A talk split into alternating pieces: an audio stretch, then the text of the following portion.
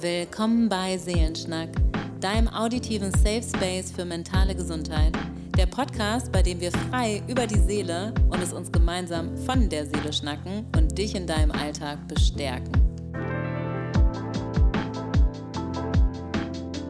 In der heutigen Folge reden wir über die verschiedenen Bindungsstile, die es gibt, ähm, angelehnt an Bowlbys Forschung und auch über Konflikte und inwiefern die eigentlich zusammenhängen und inwiefern Bindungsstile und die verschiedenen Bindungsstile eben auf Konflikte einwirken und wie man das oder daran auch arbeiten kann.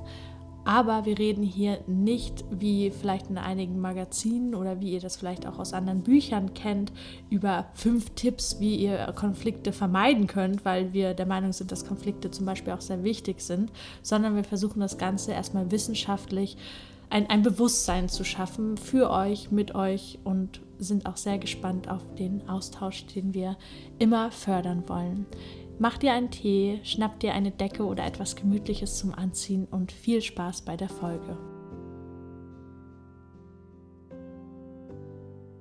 Wir machen heute einmal Werbung in eigener Sache. Und zwar startet morgen am 13.06. unser Daya Confidence Kurs.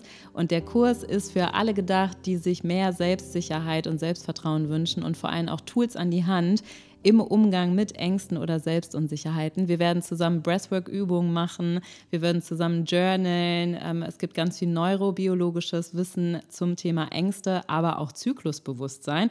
Denn unser Zyklus, unser Monatszyklus für alle menstruierenden Menschen, der beeinflusst unser Selbstvertrauen, aber auch Ängste, zum Beispiel bei Angststörungen. Und ich habe total Bock darauf. Ich freue mich auf die Community. Es ist ein Safe Space für Austausch und auch miteinander dann wirklich zu atmen und zu journalen und ganz viel Wissen an die Hand zu kriegen, um nämlich entlastet zu werden in dem Gefühl, irgendwas ist mit mir nicht richtig, ich sollte das besser hinkriegen. Dem ist nicht so. Und ähm, wir sind damit nicht alleine und der Kurs ist von Herzen für euch gedacht. Er ist käuflich zu erwerben und es gibt ein Workbook, 60 Seiten lang ist es, mit ganz viel Tools und Wissen auch danach für euch zu Hause als Bestärkung und eine Audio Breathwork. Deswegen Kommt gerne dazu. Ihr findet alle Daten auf www.wearedaya.de. Wir verlinken das auch in den Show Notes und ich freue mich mega, euch da zu sehen. Herzlich willkommen zurück bei Seelenschnack oder ganz neu bei Seelenschnack. Wir freuen uns über alle ZuhörerInnen. Wir wollen heute über ein sehr wichtiges Thema reden, das wir auch in der letzten Folge, in der Ghosting-Folge, wer sie noch nicht gehört hat, jetzt einmal einschalten und anhören, angeteasert haben. Und zwar über Bindungsstile und über Konflikte in Beziehungen. Und ich bin richtig, richtig, richtig gespannt auf dieses Thema, weil ich meine, wir führen alle in unserem Leben Beziehungen, so viele und es ist so wichtig für uns. Und Konflikte treten da natürlich auch immer wieder auf und deswegen finde ich es unglaublich spannend, heute mit dir darüber reden zu dürfen. Und das ist ganz sicher nicht die letzte Folge zu diesem Thema. Oh, das glaube ich. Hallo an der Stelle. Genau, hallo. Ähm, und wir fangen trotzdem, bevor wir jetzt hier Hals über Kopf äh, in das Thema stürzen. Wie so oft. Wie so oft. fangen wir trotzdem erstmal mit einem Ritual an. Ja, eigentlich, äh, ihr müsst wissen, machen wir die Rituale auch nur, damit wir uns selber hier strukturieren. Und weil wir auch gerne mit euch über Rituale reden. Auf jeden Fall, das war nur ein Scherz. ich weiß. Ja, das Ritual, was ich heute mitgebracht habe, ist von der lieben Johanna. Und Johanna schreibt, ich koche mir jeden Morgen nach dem Aufstehen erstmal einen Kaffee und setze mich damit vor meinem Fenster in meinen Sessel, schaue raus und genieße ihn und begrüße so den Tag. Davor kein Handy. Ausrufezeichen, Herzchen. Und ähm, ich kann es super, super verstehen. Ich brauche nämlich auch morgens einfach einen Kaffee. Also tatsächlich brauche ich morgens, wenn ich aufstehe, einen Kaffee und eine Dusche meistens. Und ich finde es mega gut, dass sie auch so geschrieben hat, davor kein Handy. Das ist so, oh, und das schaffe ich manchmal so wichtig. Nicht. Ja, ich auch nicht immer. Aber ich weiß einfach, dass es das gibt auch so Dinge, wo man weiß, sie tun mir eigentlich gut, aber ich mache sie viel zu selten. Ja, viele Dinge würde ich sagen. Ja. Das, das menschliche Wesen, was wir alle benennen können, aber noch nicht ergründet haben, wie wir es verändern können, doch durch Rituale. Deswegen machen wir es ja mit euch. Aber Wissen und Tun sind zweierlei Dinge. Ja, aber, aber deswegen cool. Ja, cool, dass du das so machst, Johanna. Und schön, dass du da bist. Ja, voll. Das Thema Beziehungsmuster oder auch Beziehungsstile oder Beziehungsrepräsentanzen, es gibt viele Worte dafür, ist auf jeden Fall ein super großes Thema. Deswegen, ähm, ich versuche euch im Gespräch eher wirklich so, machen wir ja eh immer, ne? So inhaltlich was mitzugeben, was ihr dann alltagstauglich irgendwie nutzen könnt für euch und wo ihr euch hoffentlich im besten Fall wiedererkennt, äh, ohne dass das zu wissenschaftlich und so weiter ist, weil gerade äh, Bindungstheorie ist ein Riesenthema für alle, die da mal Bock drauf haben. Ähm, wir verlinken auch Literatur und so. Es ist so spannend, es ist so wichtig. Ähm, es gibt da auch populär literarisch quasi verschiedene Bücher zu oder Ratgeber. Ähm, aber ich finde tatsächlich, wenn man da mal ein bisschen in die Tiefe gehen will, ist das ähm, super, super wertvoll, auf jeden Fall. Und trotzdem auch leicht verständlich, finde ich, weil es so nah an uns dran ist. Ja, ja total. Wir haben damit tatsächlich, ähm, wir hatten es im ersten Semester, also Entwicklungspsychologie und haben quasi direkt auch mit den ganzen Bindungsstilen und so gestartet. Und ich muss sagen, da war es irgendwie schon noch so viel auf einmal und so neu für mich. Mhm. Aber es war trotzdem ein Fach, was man irgendwie gut lernen konnte, so rückblickend betrachtet, weil es eben so nah an einem dran war und weil man irgendwie auch natürlich so eigene Erfahrungen hatte und dachte, ah, das war also das. Und dann konnte man sich das automatisch Verknüpfungen, ne, das ist das Schlagwort an der Stelle, konnte man sich das viel einfacher merken. Das war ja. ganz nett im Gegensatz zu Statistik und Co. Oh ja.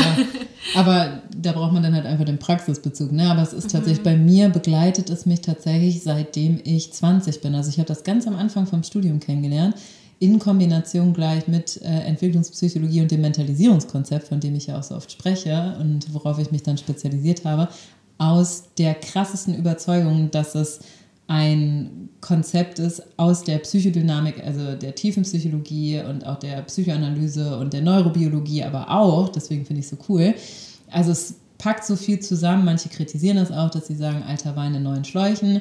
Aber ich finde tatsächlich, für mich hat das super Sinn gemacht und ich äh, nutze das super gerne und bin deswegen damit gegangen und habe auch meine Promotion darüber angefangen und ähm, habe mich super viel wirklich so in meinen ganzen 20ern ähm, mit dem Thema Bindung beschäftigt, weil ich sehr früh oder mir sehr früh über den Weg gelaufen ist, dass das ein krasser Resilienzfaktor für uns ist, weil wie du schon eingangs so richtig gesagt hast, wir haben alle Bindungen. Also wir können keine, nicht keine Bindung haben quasi. Und deswegen hat es äh, mich so sehr interessiert und ich fand es mega spannend und bin da echt tief rein ähm, okay, wie entwickeln wir Bindung, was macht das mit uns, was beeinflusst unsere Bindung, was beeinflusst Bindungsmuster, sind die veränderbar im Laufe der Lebensspanne, was verändert sie, können wir zu unterschiedlichen ähm, BindungspartnerInnen verschiedene Bindungen eingehen und so weiter. Also ich finde dieses Thema, ich brenne für das Thema.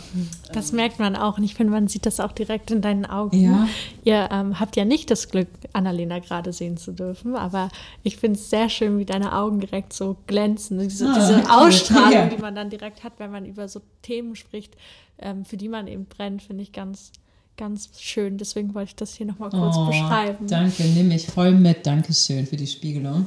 Ähm, und es ist tatsächlich so, ich habe gerade nochmal überlegt, weil Bindungen ja auch überall um uns herum sind. Und ich glaube, mich hatte schon immer, deswegen liegt mir diese Folge, wie alle unsere Folgen, aber diese auch echt nochmal, ich sage das auch, glaube ich. Das auch, sagen aber, wir auch jede ja, Folge, ja. Aber ne, wir, ja so. wir picken ja auch unsere, die Themen raus am Anfang, ähm, für die wir so brennen, die wir so wichtig finden gesellschaftlich, weil dieses Thema Konflikt, also mich hat es, glaube ich, schon ein Leben lang wirklich als ganz kleines Mädel ähm, beschäftigt, warum Beziehungen auseinandergehen oder warum mhm. Konflikte manchmal so erschütternd sind oder ne, uns manche näher gehen, manche destruktiver sind, manche gut sind, ähm, was gute Konfliktlösungsstrategien sind. Ähm, und dann ist mir so per Zufall dieses Bindungsthema so tief über den Weg gelaufen und das Mentalisierungskonzept. Und dann dachte ich so, wow, krass, wenn ich das vorher gewusst hätte oder andere Menschen das wissen würden. Das, also so krass, man könnte halt so viel dadurch verändern und Beziehungen so viel wertvoller miteinander gestalten, dass wir, dass wir davon profitieren, gegenseitig, dass wir wachsen, uns bestärken, dass wir liebevolle, wertschätzende, respektvolle Beziehungen haben. Und mir ist das ein großes Herzensanliegen. Ne? Sonst wäre ich ja irgendwie auch nicht hier. genau.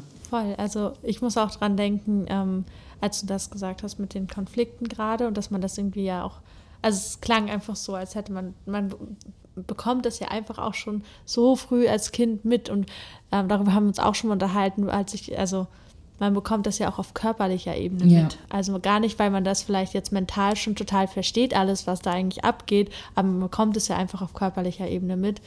Und ich, ich habe echt, ich habe immer das Gefühl, ich habe ein total schlechtes Gedächtnis, gerade was so Kindheitserinnerungen und so angeht. Aber ich, äh, meine Eltern haben sich halt scheiden lassen. Das heißt, äh, ich bin dann damals sozusagen mit meiner Mama ausgezogen und ich hatte auch, also bin mit meiner Mama zusammen aufgewachsen und es war auch echt schön.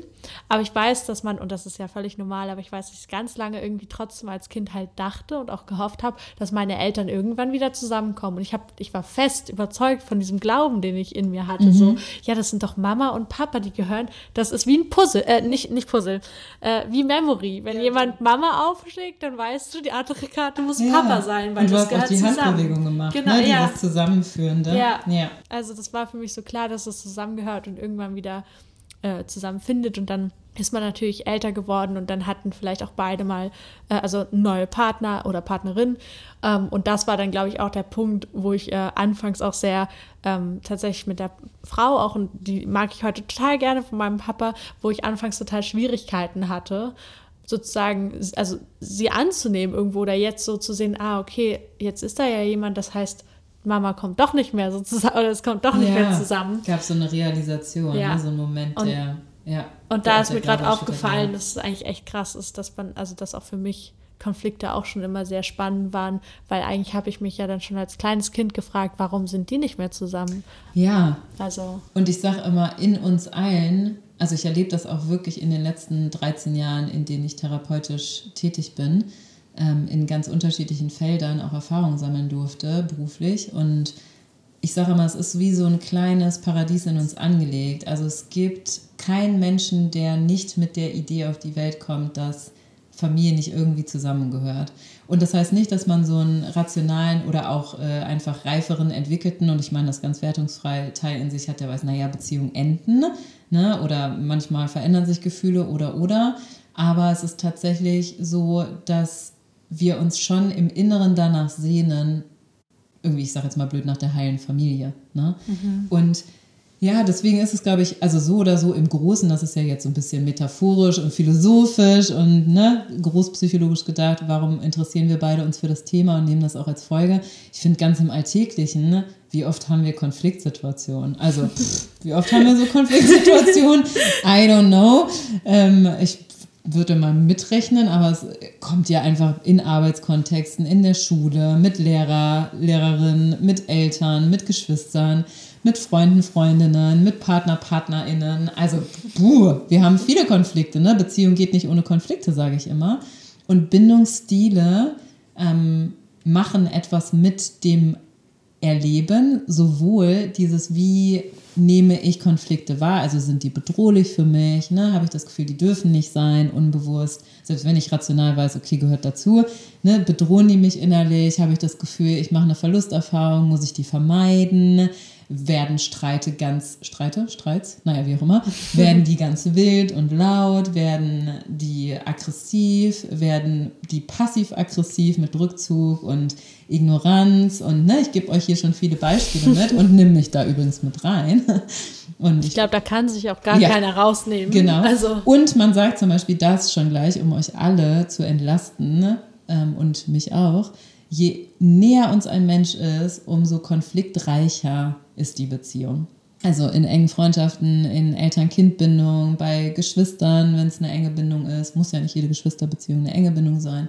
In Partnerschaften ist quasi das Potenzial zu streiten, weil man sich näher und irgendwie auch wichtiger ist, viel höher. Das heißt, wir können das nicht vermeiden, deswegen finde ich es total wichtig zu gucken, okay, wie streiten wir denn? So schön, dass du das aber gerade auch am Anfang, also so gut, dass du das jetzt schon direkt sagst oder benennst, weil ich glaube, das ist halt auch sowas, was nie gezeigt wird. Also natürlich nicht, weil ich halt ja nicht die Kamera drauf, wenn ich mich gerade streite und dann ja irgendwie auch keine gute Laune habe gerade. Mhm. Und dann wird darüber gefühlt auch so wenig gesprochen, sondern alle wollen ja irgendwie, weil es ah, ist stimmt, doch in unserer ja. Gesellschaft so, dass wir, wir wollen wir haben ein gutes Selbstbild von uns und das wollen wir auch bewahren und das wollen wir aber auch nach außen tragen. Und dann ist es einfach so gefühlt, dass man nicht jetzt einfach so sagen würde, oh ja, jetzt habe ich mich letztens schon wieder mit meinem Freund gestritten oder schon wieder mit meiner besten Freundin und dann war wieder das, weil das ja nach außen so wirkt, wie als wäre das keine gute Beziehung, genau. weil da Konflikte ja. sind und das ist irgendwie so gesellschaftlich vorgegeben, wobei ich mir denke, also eine gute Beziehung, wie du es ja gerade auch schon gesagt hast, also eine sehr enge Beziehung, da entstehen halt Konflikte und da sind eben Auf auch mehr Konflikte. Fall. Und es macht die Beziehung nicht schlechter. Nein, und das ist, ähm, ja, es ist so wichtig, weil ich glaube, also was wir in Filmen und Serien und auch sonst oft mitkriegen, ist, ähm, wir dürfen nicht streiten, also gute Beziehungen funktionieren ohne heftige Streits. Ich sage immer Streits, ich weiß gar nicht, ob das richtig ist, äh, funktionieren ohne heftig zu streiten. Und das andere ist, wenn wir heftig streiten, dann trennen wir uns. Ne? Und das ist das, was viele aus Kindheit gerade kennen, dass Elternschaft ist sau schwer. Ich benenne das mal so. Ne? Das ist ja, pff, das ist so komplex, weil man ist Individuum, man ist Paar und man ist Eltern. Und dann ist es ja manchmal so, dass Kinder mitkriegen von der Stimmung, okay, da ist es schon angespannt, aber manchmal ist es auch so, ich kriege es gar nicht mit und die trennen sich aus heiterem Himmel für mich. Und das ist so verunsichernd, ne, wenn Familie auseinanderbricht oder Eltern sich entschließen, sich zu trennen. Und die Paarebene verstehe ich als Kind nicht, weil ich die selber noch gar nicht erlebt habe.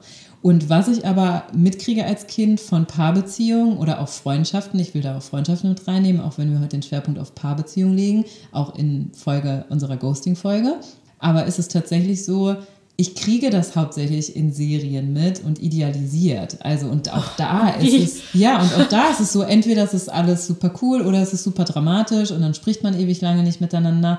Ähm, ich finde gerade beim Thema äh, amoröse Beziehungen, egal ob feste Bindungen oder nicht, also wenn ich mir so Serien- und Filmformate angucke, das ist so, okay, wir schlafen miteinander, wir haben Bock aufeinander, dann gibt es irgendwie andere Personen und dann ist meine, also ist meistens die Lösungsstrategie Alkohol und ich schlafe mit einer neuen Person. Also in ganz vielen Serien und Filmformaten ist es doch so.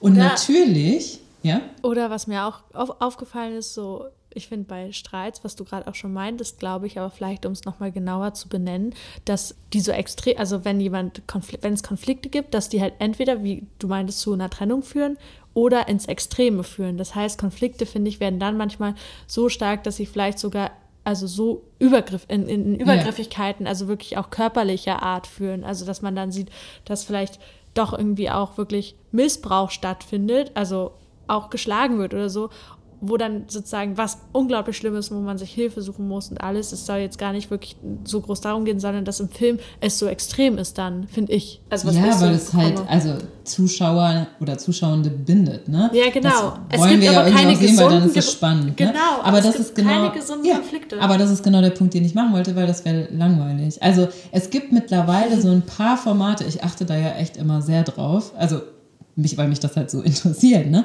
Aber das tatsächlich, es gibt ein paar Formate, wo zum Beispiel, ich habe die, die Serie schon mal erwähnt, This Is Us, finde ich relativ realistisch jetzt als Psychotherapeutin, weil da wird es manchmal heftig, da gibt es auch Phasen, wo die keinen Kontakt haben oder Kontaktabbrüche, aber ohne dass es Abbrüche sind, sondern die suchen immer das Gespräch und sprechen miteinander und ähm, halten auch schwierige Situationen aus. Und das ist schon der Punkt, wo wir vielleicht mal so thematisch einsteigen können. Also wir müssen lernen, Konflikte zu lösen. Und wo lernen wir das? Wir lernen das in unserer Ursprungsfamilie. Ne? Das ist, wir lernen das in unseren ersten, also im Kindergarten mit Bezugspersonen. Wir lernen das mit ersten Freundschaften.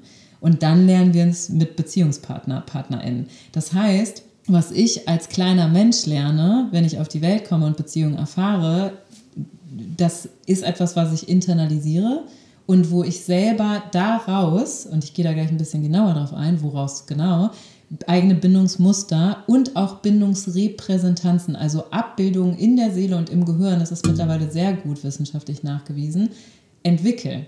Also ich habe ein, man nennt das Inner Working Models, also Arbeit, innere Arbeitsmodelle quasi und Bindungsrepräsentanzen oder Bindungsmuster, die quasi zu einem Gesamtschemata, auch neurologisch, führen, die meine Wahrnehmung und meine Annahme von Beziehungen und wie ich dann auch auf äh, meine BindungspartnerInnen, egal welche, ne, ob Freundinnen oder PartnerInnen, zugehe und was ich von denen erwarte. Oder wie ich auch selber denke, dass ich mich verhalten müsste. Oder was ich formulieren und ansprechen und aussprechen darf und was auch nicht. Was okay ist, was gesund ist, was sich gut anfühlt, was sich nicht gut anfühlt. Und wie passiert das? Also wie entwickelt man Bindungsmuster? Es gibt ähm, vier verschiedene. wird in der Bindungsforschung gesagt. Es gibt, ähm, und ich finde, wir sollten hier gar nicht so detailliert reingehen, aber es ist so, es gibt vier, das sind, um, um die einmal kurz zu benennen, es gibt äh, den sicheren Bindungsstil, der heißt in, im Erwachsenenalter autonom, ne, die sind autonom gebunden. Dann gibt es unsicher ambivalent, die sind verstrickt gebunden als Erwachsener. Dann gibt es unsicher vermeidend, die sind vermeidend gebunden ähm, als Erwachsene. Und es gibt im Kindesalter noch desorganisiert gebunden und die sind unorganisiert gebunden als Erwachsene. Ich finde erstmal, also ich mag die Differenzierung in unsicher oder sicher gebunden, auch wenn es Unterschiede gibt, also ich meine jetzt nicht fachlich, sondern im alltäglichen Gebrauch, weil sicher gebundene Menschen, die ähm, sind autonom, aber nicht pseudoautonom, so nennt man das. Also das heißt, ich weiß, dass ich ein eigenständiger Mensch bin und der andere oder die andere auch. Mhm. So. Und ich weiß aber, dass ich mich binden darf. Also ich darf eine, einen Wunsch und Bedürfnis nach Intimität und Nähe äußern und gleichzeitig bin ich davon nicht abhängig. Das heißt, ich kann Bindungen eingehen und gleichzeitig, wenn ein bisschen Distanz entsteht, alarmiert mich das nicht gleich. Und wenn es mich alarmiert, dann ist es eine gesunde Alarmierung. Also dann weiß ich, okay, irgendwas ist gerade nicht fein ähm, ne? Und ich kann das aussprechen und formulieren, weil ich Vertrauen habe und erstmal davon ausgehe, Bindungen sind sicher. Also jemand anderes haut nicht gleich ab, nur weil er weg ist oder sich eine Zeit nicht meldet, Link zur Ghosting-Folge. Was ist hier eine angemessene Zeit? Also, das ist tatsächlich sehr unterschiedlich. Also, für manche ist es okay, sich drei Tage nicht zu melden, auch in Bindungsbeziehungen. Also, in ja. Partnerschaften meine ich jetzt Bindungsbeziehungen, sage ich schon. Also Hello, in, it's me. ja, also, in, in, ne, dass man sich auch in Partnerschaften quasi eine Woche nicht hört oder so. Das ist vollkommen okay. Für andere sind sogar zwei Wochen oder so okay. Ne? Für andere vielleicht auch einen Monat, weiß ich nicht, habe ich jetzt noch nicht so mitgekriegt. Und für andere, die sagen, ey, das wäre ein No-Go, ich muss mehrmals am Tag was von der Person mhm. hören, so, ne? Und will das auch oder wäre auch alarmiert. Und ich finde immer, deswegen ist mir das super, super wichtig, ähm, es geht gar nicht um eine Bewertung und um ein so viele Tage, so viele Stunden, was dann oft in so ähm, Psychologiezeitschriften oder auch oh, so dem Pseudopsychologie ja genau oder so die bunte, die dann sagt, er hat sich seit äh, einem Tag nicht gemeldet, ja, dann hat er kein Interesse. So, so. Ja, genau, aber das ist also weil so, wir sind ja keine Roboter und so pauschal und generalisiert funktionieren wir nicht. Wir sind Individuen mit unterschiedlichen Erfahrungen und auch unterschiedlichen Lebensphasen. Das heißt, in einer Phase kann das voll okay sein und das, was ich eingangs meinte, mit einem Bindungspartner kann das voll okay sein und mit jemand anderem gar nicht, weil das triggert mich total, ne, weil es die Tonlage anders ist oder das Verhalten anders ist oder auch die Bindung unsicherer ist. Das heißt, ich weiß quasi als sicher gebundener Mensch, dass Nähe und Distanz ausgewogen sind und dass, wenn was ist, dass ich ähm, völlig jetzt erstmal unabhängig von der Sorge, dass es den anderen verärgert oder ne, wegtreibt, meine Bedürfnisse ansprechen darf. Und das, was ganz wichtig ist, finde ich, bei dem, also bei sicher gebundenen Menschen, ist der Arousal, also der Erregungszustand im Nervensystem, flexibel. Das heißt, ich merke wirklich körperlich, und deswegen ist es so spannend, was du gesagt hast, äh, ne? mit als Kind merke ich das körperlich richtig so, ne, dass wenn, wenn es Konflikte gibt, weil das viel bedrohlicher ist, weil ich bin viel abhängiger von meinen Bindungspartnern. Ich könnte nicht alleine überleben, ne, als Sechsjähriger ja. oder Siebenjähriger. Das heißt, wenn mein Erregungszustand austariert ist, also wenn Alarm berechtigt ist, dann geht mein Arousal, also mein Erregungszustand hoch und dann wechsle ich in Fight-or-Flight-Modus, also in Kampf- oder Fluchtmodus. Oder kann auch einfach sagen, ey, ich bin irgendwie alarmiert, ne? das ist gerade irgendwie nicht gut, was ist da los? So. Aber dieser Umschaltpunkt ist sehr, sehr viel später als bei unsicher gebundenen Menschen. Auch dieser Kampf- und Fluchtmechanismus ist sehr viel später aktiviert. Und ich finde, das ist so wichtig für uns alle bei Konflikten zu verstehen, weil wenn ich das einmal verstanden habe, ne, dass ich, wenn ich unsicher gebunden bin, egal ob ambivalent oder vermieden, äh, vermeidend gebunden, dass mein, mein Nervensystem quasi schneller alarmiert ist und ich dann unterschiedlich damit cope. Der vermeidende Bindungstyp eher halt, ich gehe in Rückzug und vermeide Nähe und Intimität ne, als Schutz, mhm. ähm, damit ich nicht verlassen werde. Und der Verstrickte, der ist hin und her gerissen zwischen, oh Gott, ich will aber Nähe und eigentlich ist mir nichts nah genug und ich muss dafür aber ganz viel tun und der andere, also gleichzeitig habe ich das Gefühl, ich bin immer zu viel und mache viel zu viel und mir kann gar nicht jemand nah genug sein. Ne? Und ich bin permanent alarmiert, wenn, wenn es irgendwie Distanz gibt oder Trennung gibt ne? oder Konflikte ist gleich Trennung.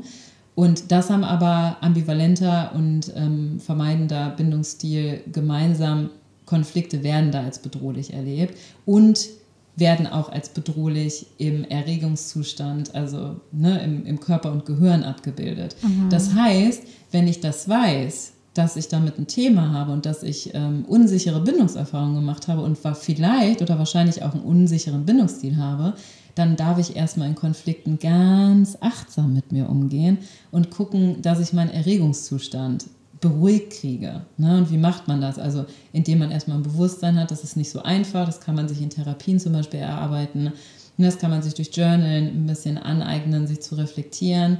Ähm, man darf sich aber erstmal einladen, die Frage stellen, okay, wie reagiere ich denn in Konflikten? Bin ich sehr alarmiert? Ne? Habe ich oft Sorge, dass mich jemand verlassen könnte, obwohl es dafür jetzt keinen ersichtlichen Grund gibt? Ähm, werde ich sehr panisch oder ähm, entwerte ich andere schnell, ne, um mich irgendwie innerlich ähm, vor Gefahr oder Verlusterfahrung zu schützen. Und dann tatsächlich irgendwie alle imaginativen oder hypnotherapeutischen Techniken. Breathwork hilft total, um den Erregungszustand im Körper zu beruhigen. Ne? Und dann zu gucken, was brauche ich auch für einen Ort, für eine Umgebung, für einen Zeitpunkt, wo ich über den Konflikt spreche. So, ja. das kann schon mal total helfen, sich das bewusst zu machen.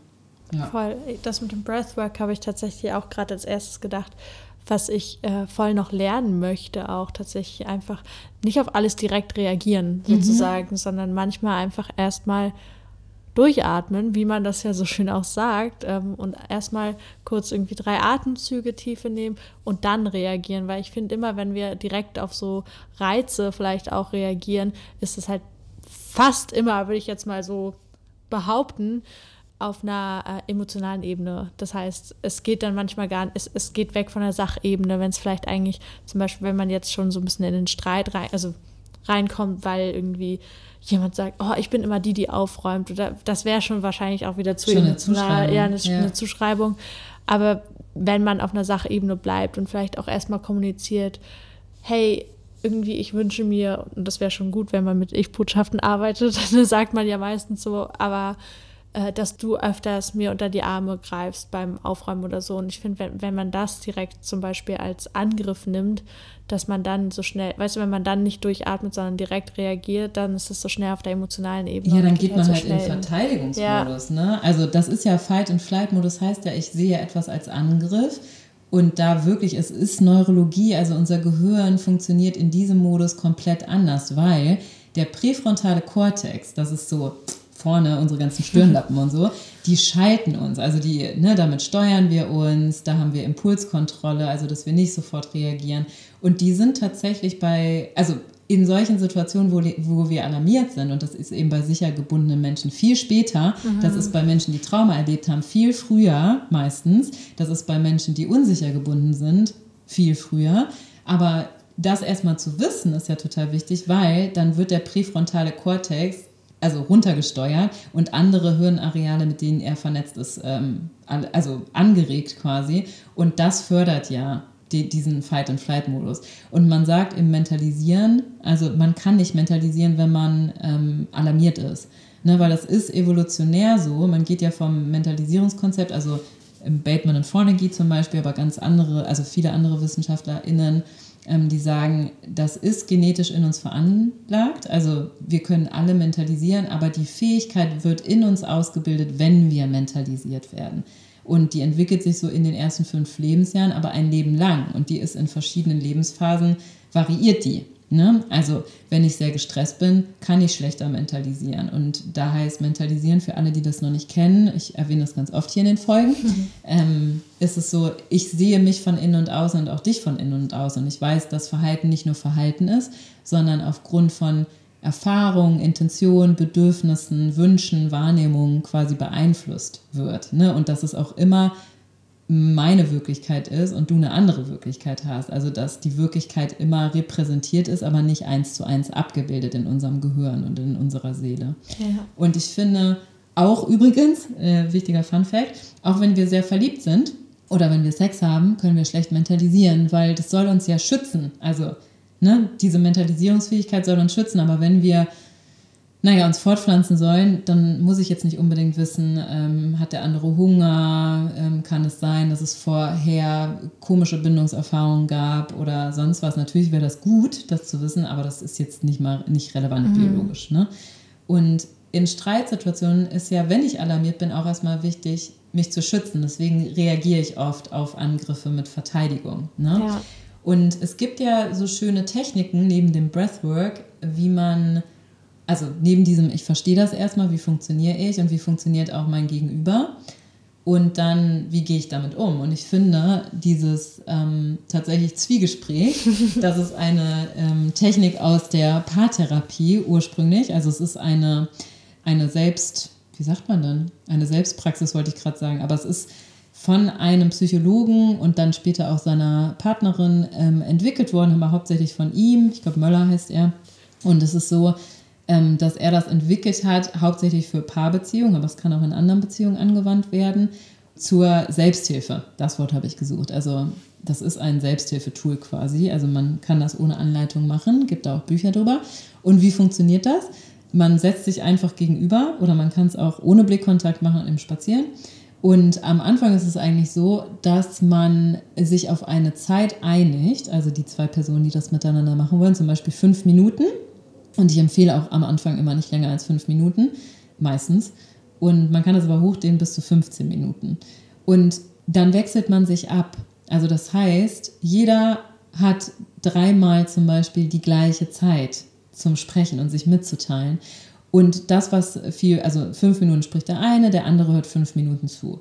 Fünf Minuten hört der andere zu und dann spricht der andere. Also beide haben gleich viel Raum. So. Und die andere Person sagt dann auch nichts. Genau. Und das ist nämlich das, das wollte ich sagen, das ist erstmal der Rahmen und das, ähm, warum das funktioniert und ähm, ich durfte das selber schon oft erleben und praktiziere das auch selber, ist es tatsächlich, es funktioniert, weil ich mich auf Augenhöhe begegne und dafür einen Raum schaffe, und das fördert übrigens Mentalisierungsfähigkeit, sich Räume schaffen, weil mhm. ich dann mhm. Ruhe habe und eine Klarheit habe und eine Sicherheit habe.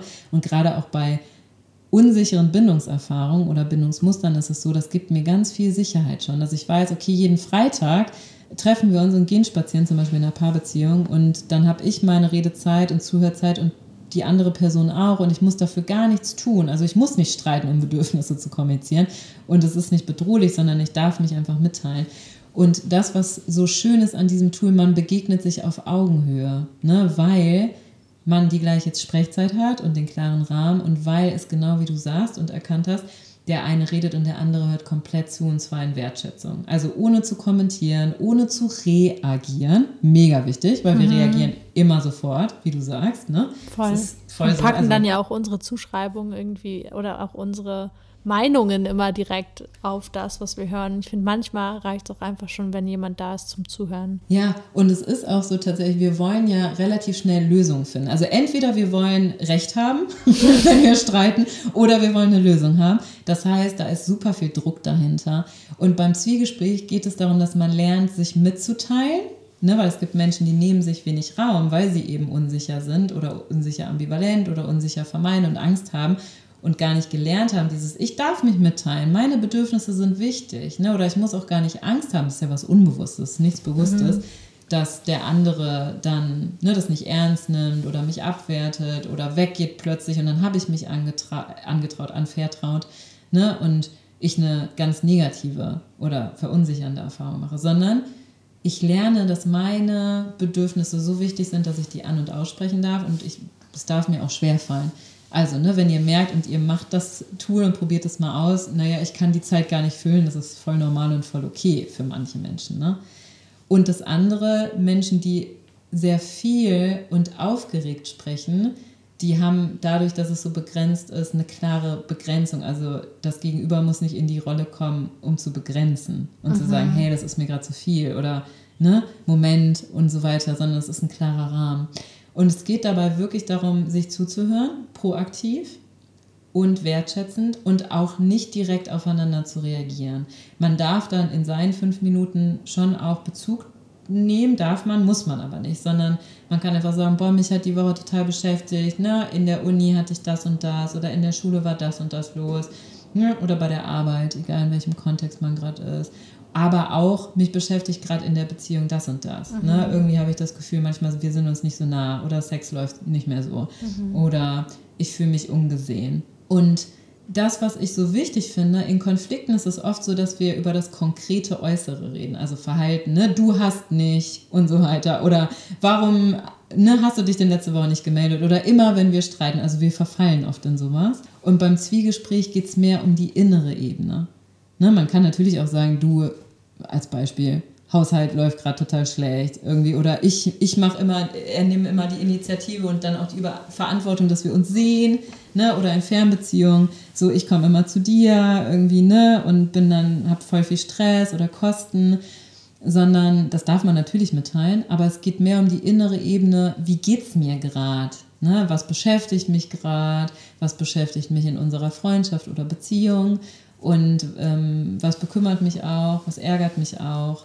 Genau, und man kann das einfach dadurch miteinander lernen. Ich mag das echt sehr. Voll. Und man also, hört sich vor allem mal, man hört den anderen von innen. Ne? Ja. Das kann auch echt so falsche Bilder, die man hat und äh, eine getrübte Wahrnehmung, die wir alle auch haben. Wir haben alle unterschiedliche Wahrnehmungen und manchmal auch eine verzerrte Wahrnehmung durch alte Bindungserfahrung oder Bilder, ne?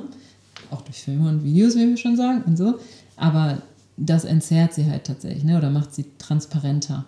Mhm. Voll, es ist ja eigentlich auch wieder so ein bisschen so ein Anschluss ans Mentalisieren, weil, wie du ja vorhin schon gesagt hast, sind wir gar nicht dazu in der Lage, eins zu eins das zu wissen, was eine Person vielleicht gerade durchlebt oder denkt. Das können wir nicht. Wir können eben durch Erfahrung und auch durch das bessere Kennen einer Person so ein bisschen ahnen, wie es ihr gerade geht und was es vielleicht ausgelöst hat und uns eben auch, also das hast du auch in der letzten Folge so schön gesagt, dieses, das Wollen, also wir wollen jemanden verstehen und so, das ist ja schon das Wichtige, aber wir können es eben nie eins zu eins, weil wir die Person ja doch nur von außen sehen und eben nicht von innen und ja. das ist das Schöne ähm, wie ich es jetzt auch gerade rausgehört habe. Ich habe es auch zum ersten Mal gehört, aber werde es auf jeden Fall auch für mich mal mitnehmen und mal schauen, wie ich es in meine verschiedenen Beziehungen so einfließen lassen kann, weil ich es so cool finde, eben auch die Dinge, und das mache ich ja auch auf Instagram und das finde ich auch so toll an unserem Podcast, das ist ja eigentlich dieses Benennen. Also die Dinge ja. benennen und das macht man ja da auch dann. Also man benennt seine Gefühle und das hilft so sehr. Das ist ja das Problem eigentlich. Also ich will mich nicht zu weit aus dem Fenster lehnen, aber 90 Prozent der Konflikte oder noch mehr, 99 Prozent der Konflikte entstehen durch fehlende Kommunikation. Also ja, also auf jeden Fall und auch dieses, was du gerade sagst, das kam mir beim Zuhören, kann ich überhaupt Gefühle benennen? Also schon in mir. Ja, ne? genau. Also und auch dann miteinander. Auch, also ja. ja, und erfüllen und benennen. Also und das wieder Bindungsforschung ist ganz, also super interessant das ist das, worauf ich meine äh, Promotion gelegt hatte. Ich habe die dann ähm, abgebrochen, leider nicht beendet. Oder was heißt leider? Nee, war eine bewusste Entscheidung. Aber das war tatsächlich auf die frühe Kindheit, also 0 bis 3. Also wir entwickeln eine sichere Bindung, wenn wir feinfühlig und prompt gespiegelt werden in Gefühlszuständen und körperlichen Zuständen. Das heißt, ihr müsst euch vorstellen, wenn wir als Babys auf die Welt kommen, dann haben wir ganz viele emotionale und körperliche und vor allem körperlich sehr intensive Zustände, weil wir die noch gar nicht regulieren können. Also ein bisschen, also Babys können sich regulieren, manche mehr, manche weniger, je nach Schwangerschaft, je nach dem, was drumherum los ist, ne, in welche Situation ich hineingeboren werde, je nach ähm, körperlichen ähm, Einschränkungen und je nach ähm, auch Veranlagung. Aber es ist Babys an sich, also man kann sich regulieren, zum Beispiel durch Daumennuckeln. Ne? Oder auch durch die Mittellinie. Also gibt es auch beim Yoga, ist so spannend.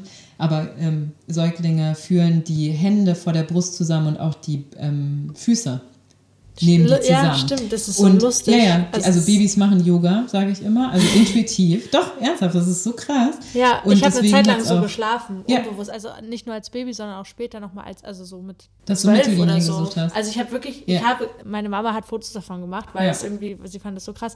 Ich habe eine Zeit lang so geschlafen, es sah aus, als würde ich im Schlaf beten. beten. Also nur mit den Händen quasi. Ne, also ähm, Hannah macht hier gerade Anjani Mudra, ihr könnt das gerne äh, ähm, googeln. Genau, aber das ist viel mehr. Also ich habe ja diese mittlerweile mit Embodiment, wir machen da noch eine Folge drüber, und der, dieser ganzen neurobiologischen und neuropsychologischen Komponente, das ist krass, was wir können, wenn wir auf die Welt kommen und dann verlernen. Also das ist echt krass. Aber den Punkt, den ich machen wollte, wir haben dafür noch keine Worte und wir haben auch noch keine Repräsentanzen im Gehirn eben. Also was ist das, was passiert da, wie gehe ich dann damit um und wir brauchen das. Und das bilden wir aus und entwickeln das quasi und internalisieren das, indem wir gespiegelt werden. Also die Bezugsperson dann auch, und zwar markiert nennt man das, also nicht eins zu eins gleich, den Affekt oder Gefühlszustand spiegelt. Ne? Also zum Beispiel sagt, ach, das Baby fängt zum Beispiel an zu glucksen, also gluckst so rum und gähnt und ne, kullert sich von rechts nach links und Bezugsperson ähm, merkt, ist auch egal übrigens wer, merkt, ja nicht ganz egal, aber ne, können auch äh, Erzieherinnen sein oder Pflegepersonen, müssen jetzt nicht Mamas und Papas sein. Und dann spiegelt die Bezugsperson, hey, du bist voll müde boah, bist du müde, ne? Mhm. Und du kannst dich gerade gar nicht mehr konzentrieren oder dir ist auch gerade viel zu viel. Und ich habe es jetzt sehr übertrieben, aber es ist auch in uns angelegt, dass wir in Ammensprache, wird es genannt, oder also ne, tatsächlich in so Babysprache verfallen. Das ist evolutionär in uns, in den allermeisten von uns, aber insgesamt im Menschen angelegt. Und das nennt man markierte Spiegelung und prompte Feinfühligkeit. Also ein Säugling braucht quasi eine schnelle Beantwortung, eine feinfühlige Beantwortung und eine markierte Spiegelung von dem, was gerade in ihm passiert. So. Und warum markiert? Damit das Kind, und das ist so krass spannend, wenn man sich das einmal bewusst macht, unterscheidet, das ist nicht das Gefühl von der Bezugsperson, sondern das ist meins.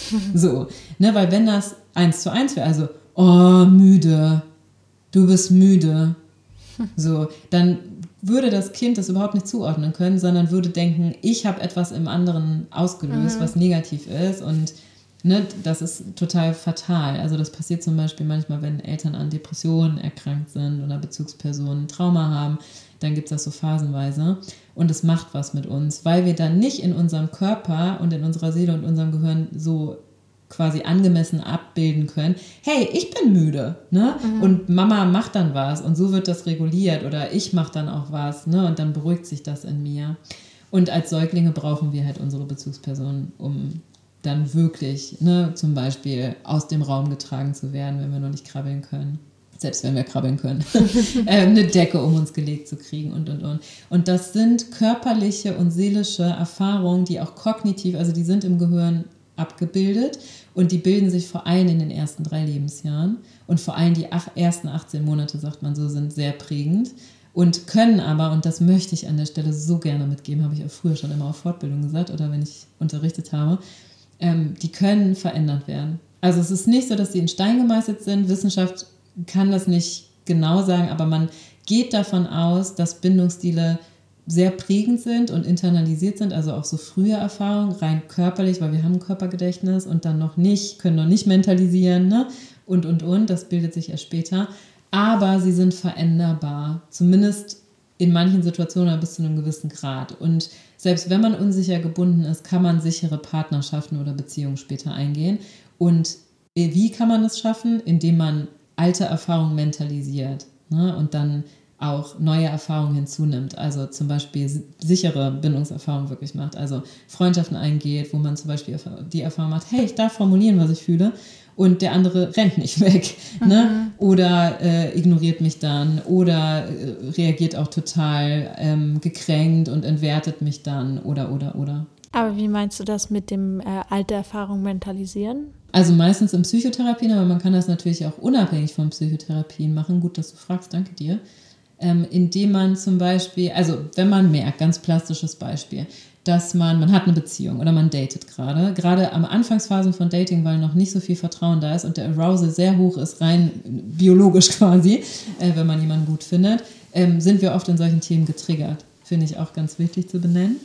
Und auch wieder zum Ghosting, ne? Warum gibt es Ghosting und eher auch am Anfang von Beziehungserfahrung und weniger, also seltener auf jeden Fall später, sagt Wissenschaft weil das extrem viel Altes in uns weckt. Ne, sowohl Beziehungen mit Gleichaltrigen in der Adoleszenz, also in der Pubertät und Übergangsphase zum Erwachsenenalter, als auch, also das sind ja meistens unsere ersten Dating-Erfahrungen und so weiter. Nicht bei allen, ist auch voll okay, ne? aber bei vielen halt.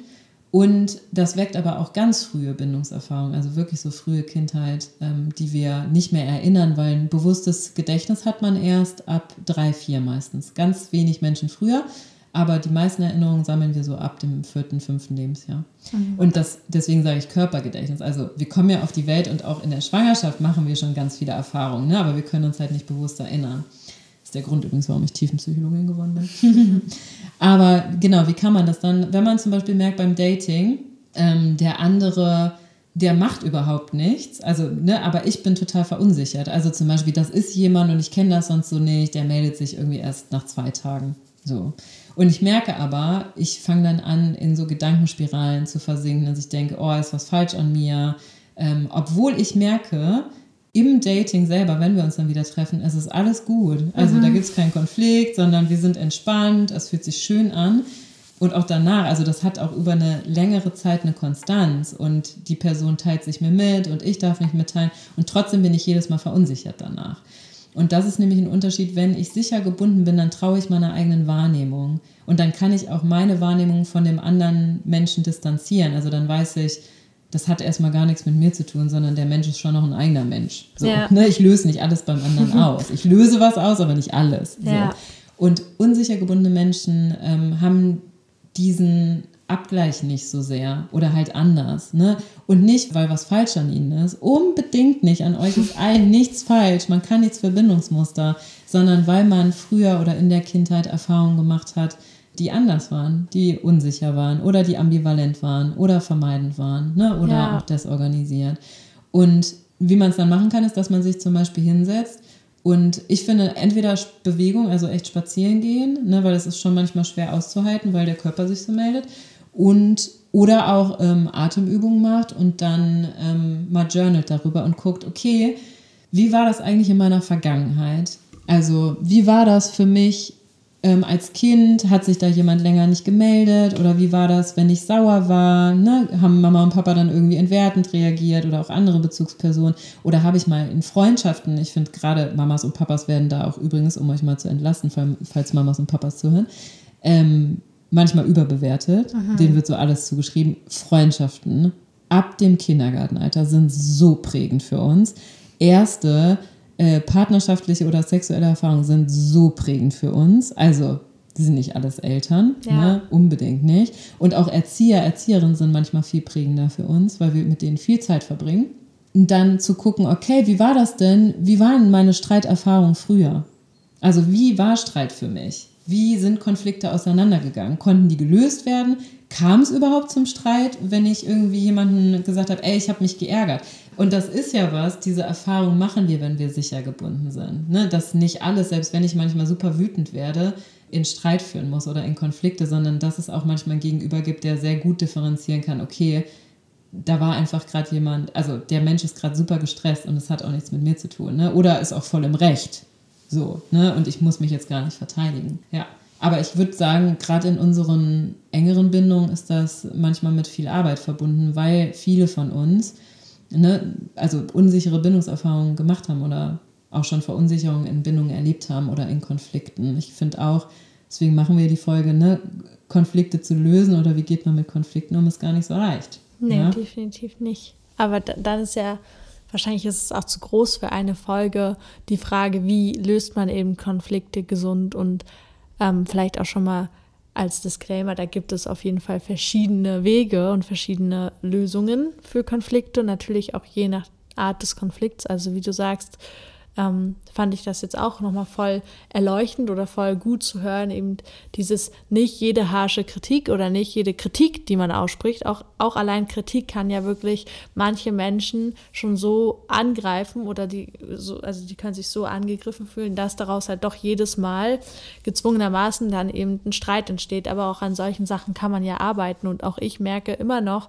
dass ich immer noch als erste also so intuitive Reaktion auf Kritik immer erstmal so einen Schutzmechanismus haben mhm. oder so einen Rechtfertigungsmechanismus, so nein, aber und nein, aber ich mache das doch so und so und auch also es wurde mir früher schon immer auch gespiegelt von meiner Mutter zum Beispiel, dass ich für alles eine Ausrede habe und das ist bis heute so und gar nicht, weil ich irgendwie mich also nicht, weil ich irgendwie so ein Mensch bin, der sich aus allem rausredet, sondern ich habe irgendwie für alles eine Erklärung. So, wenn ich, wenn ich was falsch mache, habe ich für alles eine Erklärung, weil ich glaube, ich auch damit sagen möchte, ich bin kein schlechter Mensch, sondern es war ja das und das quasi. Ja, aber das ist ja danke, dass du das mit uns teilst. Super, super wichtig, kennen, glaube ich, auch viele. also es kann verschiedene Hintergründe haben und ich finde immer, ne, wir sind ja so bei diesem, was hilft dann Ja. und nicht bei diesem konkreten, wie redet man miteinander, was ihr in anderen Ratgebern findet, so formuliert ich Botschaften und so weiter. Ja, auf jeden Fall, aber es ist halt viel größer als Ja, das es meistens. ist- Nicht immer, ne, manche Situationen sind schnell auflösbar, aber wir reden ja hier über wirklich, ich glaube, das ist deutlich geworden, Konfliktsituationen, die nicht so leicht auflösbar sind und auch eben, ne, was machen Bindungsstile da? Was macht es in unserem Körper neurobiologisch und und und. Aber was da spannend ist, also Harmoniebedürftigkeit, ne, wie, äh, wie, und da sind wir unterschiedlich, das hat wirklich das Wesen, Temperament, ähm, da sind wir unterschiedlich, wie harmoniebedürftig wir sind. Das hat jetzt auch erstmal nichts mit Bindungsstilen. Es gibt aber ähm, Studien über Temperament und Bindungsforschung. Es gibt da hohe Korrelationen, aber würde das erstmal auch frei davon sagen. Ne? Es gibt Menschen, die sind, die haben mehr Wunsch nach Harmonie und dann sind Konflikte natürlich bedrohlicher und dann vermeidet man die mehr, zum Beispiel indem man eine Begründung gibt. Ich finde das andere ist aber auch dieses, ich will verstanden werden, ne? haben wir darin wieder. Das ist ja so ein Bedürfnis, naja, ich will mich erklären. Und manche haben mehr das Bedürfnis, sich zu erklären. Andere können schneller ja, das einfach stehen lassen und es ist auch okay und ne, so. Und das andere ist tatsächlich, wenn die Umgebung eine sehr morali moralisierende Umgebung ist. Also wenn ähm, Lehrer zum Beispiel sehr bewertend sind, dann ähm, setzt mich das unter Druck und dann fühle ich mich auch schneller ähm, in Verteidigungshaltung und dann führt es zum Beispiel dazu, dass ich Begründung finde. Und ich mag das Wort Ausreden auch gar nicht, sondern wirklich eher Begründung. Also wenn als Beispiel in der Schule, man wird immer gefragt, warum hast du die Hausaufgaben Ja. gemacht? Ne, das ist ein Vorwurf. Eigentlich will der Mensch sagen, ich möchte gern, dass du die Hausaufgaben machst und du hast die nicht gemacht. Das finde ich nicht in Ordnung. Das wäre angemessene Kommunikation. So, ne? Ich finde, noch angemessener wäre zu sagen, ich würde dir wünschen, dass du die Hausaufgaben machst. So, ne, weil gerade in, also ist mir richtig wichtig, gerade in Familien und in Schulsystemen, aber auch in Arbeitskontexten, wird viel zu oft vermittelt, dass wir etwas für andere machen sollen. Ja. Indem der Mensch, und das ist unbewusst, wir sind einfach da konditioniert und geprägt über Jahrhunderte und vor allem das letzte Jahrhundert, dieses angepasste, man macht das so. Oder ich wünsche mir, dass du das machst für mich. Ja, manchmal wünsche ich mir, dass jemand was für mich macht, aber oft will ich eigentlich damit sagen, hey, ich wünsche dir, dass du die Hausaufgaben machst, zum Beispiel in solchen Kontexten, Ja. ne? weil ich wünsche dir, dass du was lernst. Und ich finde, wenn man, wenn wir da alle bewusster werden, was ist eigentlich mein Motiv dahinter, dass ich das gerade sage und das auch einmal reflektiere, dann kann unsere Kommunikation so viel wertvoller und offener und abgegrenzter, also angemessen abgegrenzt zwischen dir und mir werden und dann kann, können wir alle anders darauf reagieren. Ne? Dann kann das Kind sagen, ja, aber ich will die Hausaufgaben nicht machen. so, ne? Ich habe da keinen Bock drauf oder es ist langweilig. Und dann kann darüber ein Diskurs Ja. stattfinden. Ne? Und Stimmt, dann kann man daran arbeiten zum Beispiel. Was ist daran Ja. langweilig oder was könnte man tun, dass Ja. dir das Lernen zum Beispiel mehr Spaß macht oder so. Ja. Und das fällt auch nochmal Stress, hemmt echt Mentalisierungsfähigkeit und macht uns eh alle übererregt.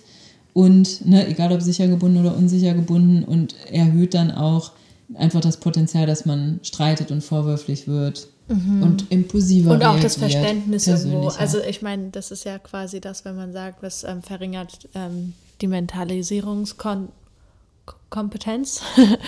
ähm, ist ja quasi, vielleicht um es auch nochmal leichter auszudrücken, oder korrigiere mich, wenn es ja, nicht bitte so ist. unbedingt. Aber ist ja quasi auch, dass man, wenn man gestresst ist, einfach weniger Verständnis hat für andere. Genau, genau. Nochmal mit Ja, Worten, die gut. vielleicht nicht Danke. aus der Psychologie, also Ja, nicht danke. so wissenschaftlich sind. Ähm, aber Ja. ich mag das Wort Mentalisierung eh sehr, ich mag es sehr gerne. Und durch dich jetzt, glaube ich, auch, weil ich es so oft auch. gehört habe. Ich musste vorhin auch ein bisschen schmunzeln. Wir sitzen hier neben Annalenas Bücherregal. Wie viele Bücher haben den Titel mentalisiert? ja, aber eins heißt richtig so Praxis des Mentalisierens. Ja, äh, wir können es euch gern verlinken. Also ich habe ordnerweise Sachen und viele Bücher, aber ich bin auch sehr, hier steht neben uns Brisch, Karl-Heinz Brisch. Ich habe viele Fortbildungen bei ihm gemacht. Äh, Bindung und frühe Störung der Entwicklung. Aber, oder hier Praxis des Mentalisierens. Ja. Aber es ist tatsächlich so, oh, ich weiß nicht, vielleicht schreibe ich doch irgendwann nochmal ein Buch. Ähm, Verlage kommt bitte auf mich Ja. zu. Aber ähm, was so ganz alltagspraktikabel ist und nicht ein Fachbuch, weil ich, also da gibt es wirklich, ich kenne zumindest nur Fachbücher. Und ich habe schon immer wieder mal geguckt, ob es praxisnahe Alltagsbücher gibt. Und das ist eben ein krasses Skill, um Beziehungsfähigkeit, sage ich jetzt einfach mal, aber auch unsere Beziehung per se einfach ähm, ja, schöner miteinander und wertschätzender und so zu gestalten. Und das vielleicht zum Abschluss an der Stelle echt dieses, habt Mitgefühl mit euch, habt Verständnis und du hast auch nochmal gesagt, wie kann man das auflösen? Also bewusst machen, gucken, wie war das früher, ne, das ist das Reflektierende und dann echt aber auch in das Emotionale zu gehen. Wenn ihr merkt, da kommt Traurigkeit oder Wut oder Unsicherheit hoch, atmet rein, sucht euch Gesprächspartner, denen ihr vertraut oder Journal. eine Psychotherapie, genau. Oder Journal. also Psychotherapie auch auf jeden Fall nicht zu vergessen. Ja, auf Voll. jeden Fall bei, gerade bei Bindungsthemen. Und ja. wir haben die alle, da muss man sich echt nicht für schämen. Und also man sagt zum Beispiel, aber ich glaube, neuere Forschungen sehen auf jeden Fall schon anders aus. Deswegen hat sich, glaube ich, auch die Konfliktfähigkeit plus, ne, was wir in der Ghosting-Folge schon gesagt haben mit Internet und Technologien, ähm, wir können weniger Konflikte lösen, angemessen, mhm. würde ich schon sagen. Ähm, sagen Studien auch. Und, und auch Ghosting aushalten. kommt mehr. Genau, das meine ich ja. auch. Ne? Ja. ja, ist gut, dass du das sagst, auch mit dem Wort. Und es ist tatsächlich so auch unsere Bindungsbeziehungen. Ne? Es gibt ja auch viele Bücher darüber, äh, Generation beziehungsunfähig und so. Ich weiß nicht, ob das mehr oder weniger wurde, aber also tendenziell schon. Man sagt so rein wissenschaftlich, 60 Prozent der Menschen sind sicher gebunden. Ich glaube, vielleicht ist es immer noch so oder geringfügig weniger. Aber das heißt, fast die Hälfte sind unsicher gebunden. Leute, wir sind damit nicht alleine. Und ähm, habt Mitgefühl mit euch. Also mhm. alle Tools, die Mitgefühl fördern, wir haben ja auch da eine Folge schon aufgenommen. So, wenn ihr merkt, ihr werdet gerade beim Dating, ne, oder wir haben, machen ja auch die Folge, um Ghosting zu vermeiden. Also ihr dürft Konflikte ansprechen, ihr dürft mit euch selber und auch eurem Gegenüber Mitgefühl haben, ihr dürft offen über das innere Thema, Bindungsängste und so weiter sprechen und ne, ihr dürft auch über konkrete Sachen sprechen, so wie wollen wir das machen, wie wollen wir uns melden, wie wollen wir Abstand haben. Ähm, besprecht diese Nähe-Distanz-Dinge, besprecht Bedürfnisse ganz offen und transparent miteinander. Und wenn ihr merkt, es fällt euch schwer, das zu besprechen, dann journalt erstmal für euch oder übt es auch mit Menschen, zu denen ihr schon Vertrauen habt, zum Beispiel Freunde vielleicht. Und wenn ihr merkt, es klappt gar nicht und das ist ne, voll okay, dann sucht euch auf jeden Fall therapeutische Unterstützung. Es ist super lohnenswert. Genau. Vielleicht so weit oder kommt dir noch was, Hannah? Nee, mir kommt gerade auch ähm, nichts mehr. Ich finde, du hast das alles so schön benannt in dieser Folge und so, so einen guten also so ein gutes Gerüst gegeben für auf jeden Fall weitere Podcast-Themen sozusagen, die sich darauf beziehen können.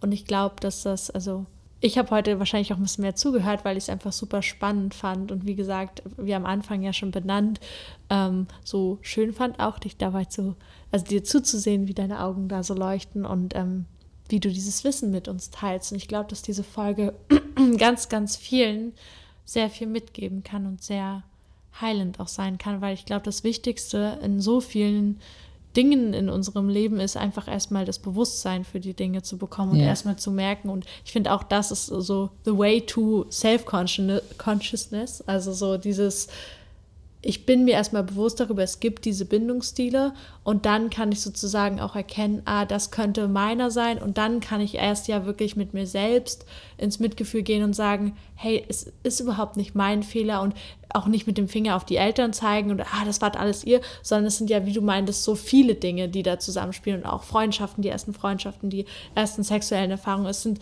eben all diese Dinge, die uns irgendwo formen und nicht der kleine Mensch, der du jetzt gerade oder der große, die große Seele, die du jetzt gerade bist, ist nicht allein verantwortlich für das, was passiert, sondern es sind die Dinge, die vorher passiert sind und uns irgendwie zu dem gemacht haben, was wir jetzt sind. Und ich glaube, das fördert ganz toll nochmal dieses selbst mit sich mitfühlen und auch sich mal Voll. in den Arm nehmen können und sagen, hey, es ist nicht deine Schuld und wir können da zusammen dran arbeiten. Und, und es geht eh nicht um Schuld, weil selbst Eltern und so haben wiederum von ihren Eltern und den Ahnen davor, also Bindungsmuster mitgegeben und auch das gibt es, nennt man transgenerationale Weitergabe.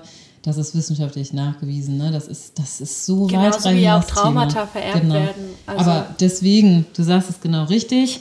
Also liebevoll Bewusstsein schaffen und dafür muss es ja benannt werden und wir hoffen, das haben wir in der Folge ein bisschen zumindest gemacht. Und ähm, danke auch für deine Erfahrung, die du geteilt hast und stellt uns ruhig eure Fragen. Ähm, ne, falls ihr Fragen zu den Themen habt, schreibt uns ruhig. Wir sind da sehr offen für. Auch wenn ihr in Folge der Folge Themenvorschläge habt, konkrete mhm. oder Fragen, vielleicht machen wir auch mal so eine Frage-Antwort-Stunde ähm, oder ein Live bei Instagram. Wir können ja gucken. Aber auf jeden Fall kommt gerne mit uns in Austausch, wenn ihr nach der Folge das Bedürfnis habt. Und wir freuen uns immer darüber und antworten auch auf jeden Fall persönlich. Ja. und schaffen auch Raum, um mit euch ins Gespräch zu kommen. Ist ja nun mal eine Sehenschnack-Community. Genau. Das ist uns auch wichtig. Okay. Dann, dann danke fürs Zuhören. Und bis zum nächsten Mal. Ja, bis dann. Bye, bye.